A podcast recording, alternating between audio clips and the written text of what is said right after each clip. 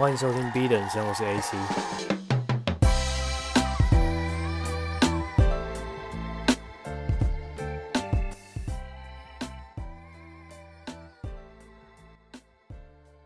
我最近在重修经济学，那其实这是我大二的必修。但为什么会被挡？是因为我大二的时候连期中考、期末考都没有去考，我真正在搞经济，所以现在只好一个大四老屁股跟大一新鲜人一起上课。那我最近该念书了，可是一直没有办法静下来，因为我迷上了一个影集。这影集算是有一个男一跟一个男二，男一很喜欢对他老婆以外的人说 “Say my name”，男二很喜欢莫名其妙很兴奋。就会说 Yeah, bitch。听到这边，你应该知道我在说哪个美剧了，就是被誉为 The Greatest TV Show of All Time 的 Breaking Bad，绝命毒师。那我刚刚去查了一下，绝命毒师获得了两百六十二个奖项提名，包括十六次黄金时段艾美奖跟两次的金球奖，算是蛮屌的记录。我不知道说在台湾是不是很流行，但我确定的是，全世界都很疯这个美剧。那它是一个非常经得起时间考验的美剧。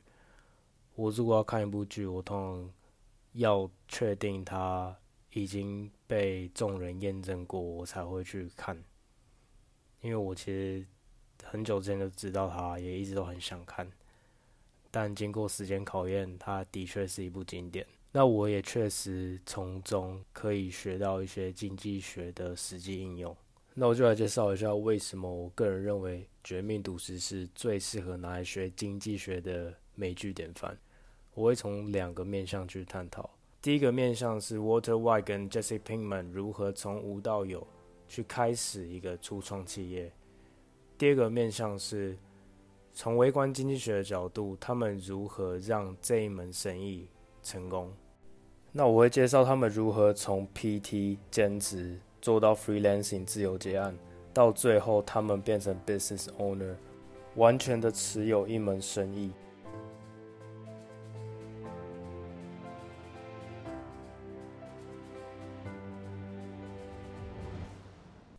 你可以想象，一开始，Water White 是完全对贩毒事业一无所知，他只懂得把化学搞好。那 Jesse Pinkman 是一个天生的销售员，他本来就很懂得去跟街头的混混打好关系，所以最一开始他们都彼此还有其他的工作在进行中，像好比 Water White 他很斜杠嘛，同时又是洗车场打工仔，同时又是化学老师，同时又是冰毒毒枭，那做一做发现说。他们生意越来越扩大，需要找下线，那就找了几个八加九流氓，跟他一起去做结案的形式抽佣金。那当然以抽佣的方式，通路可以慢慢的扩展，扩展到一定程度，挤压到了当地黑帮老大的利益嘛，所以黑帮老大就打算把他们统包下来。一开始，Water 只是打算增加 supplier，让他们有一个供应商的管道，但最后他直接为这个黑帮集团工作，变成一个合并企业的概念。那当然，Water 是非常有生意头脑的，他必须要把这个老大做掉，他自己来开一门新的生意，他才能够分到最高利润嘛。那其实这时候他已经可以负担所有他的医疗费了。他单纯只是想要建造一个冰毒帝国，他想要真正的打下整个市场。那最后也实现了他的目标。所以作为一个非常精熟生产跟制成的技术员，Water 不但会研发，他还可以把每一个细节顾到非常好。他又同时找了一个非常懂销售的 Sales。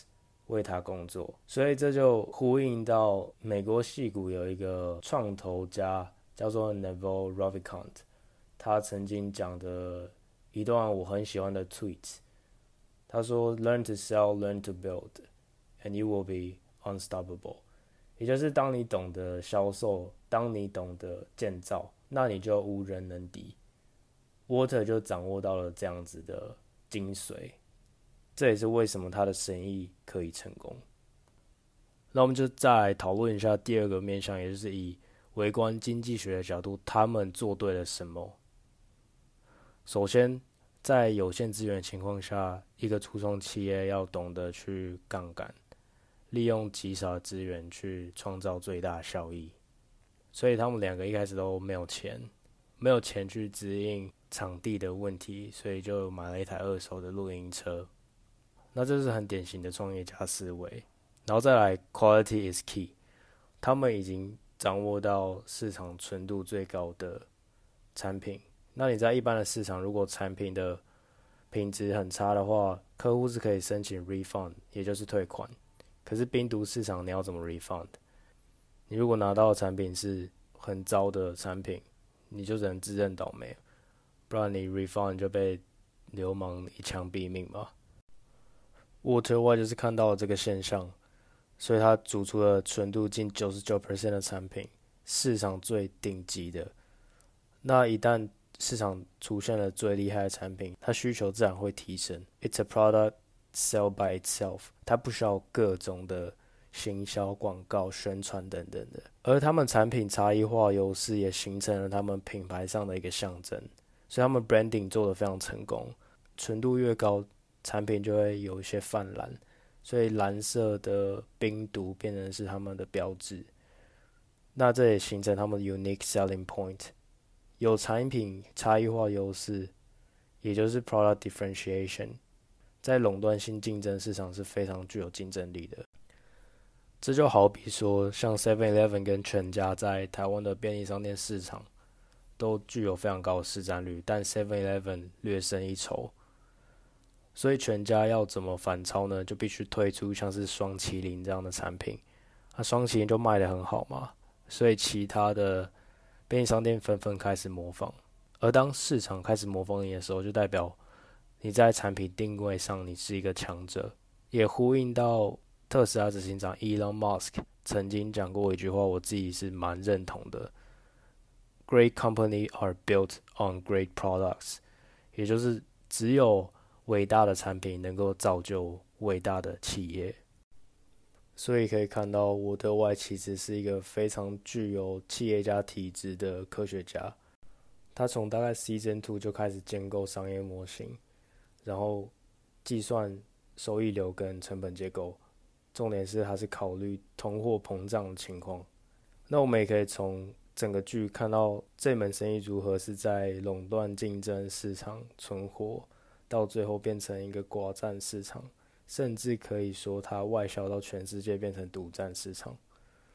最一开始，他们还有很多各地的黑帮贩毒集团在争夺这块饼嘛。有的可能是从智利来的，可能是从墨西哥，可能是美国中南部嘛。那当 Walt 他们的产品差异化优势做出来之后，他们就从 monopolistic competition 变成 Oligopoly 寡占市场嘛，那你可以看到，原本他们是自己在做生意哦，然后有更大型的企业想把他们统包下来，所以这个叫做 cartel 嘛。经济学上的 cartel 是不合法的，cartel 就是同业联盟，多家公司为了控制价格和限制竞争联合组成的一种商业联盟。那通常都是在那种犯罪集团会有 cartel 的组成。那最后，Walt 已经知道自己拥有市场上最好的产品，所以他有非常高的谈判筹码，所以到最后也没有人敢去动他的地盘，甚至很多人想要为他工作，跟他一起合作。那这也证明了他作为一个企业家，懂得去靠着杠杆资源，到最后。让自己成为市场上最厉害的那间公司。当他拥有了最先进的实验设备、全美最广的销售通路以及最齐全的人力资源后，它生产力是可以大量提高、大量产出，因此 bring down cost 嘛，它可以把成本降到最低。这也解释为什么像麦当劳这样的大企业可以用非常小的成本。生产 high quality 的产品，因为他们没有办法去让价格压到非常低嘛。所以来总结一下，Walt 从一个完全没有商业背景的人，做到后来算是变成一个 multi-millionaire 百万富翁，他做对了什么？我个人认为他很懂得杠杆资源，他不会的事情他不会想到全部都自己来，他会 hire experts 去为他做一些事情嘛。像他没有混熟那些地盘。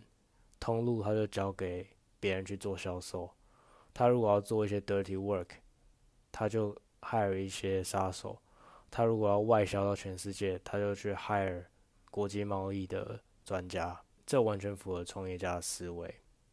那其实这部剧还要探讨许多议题啊，我今天就不会讲太多细节。那最后我也想声明一下，我并不是在鼓励大家去制作毒品或者是。任何形式的犯罪活动，而是我们其实可以从生活中的各个面向去学习。那我自己是对于看剧这种东西，我会抱持着我可以从中获得什么的心态，而不是单纯就只是享受而已。如果以上学术性的东西我有任何缺漏或是错误的话，可以随时让我知道。我也蛮想跟你请教的，那我们这集就聊到这边，下次见。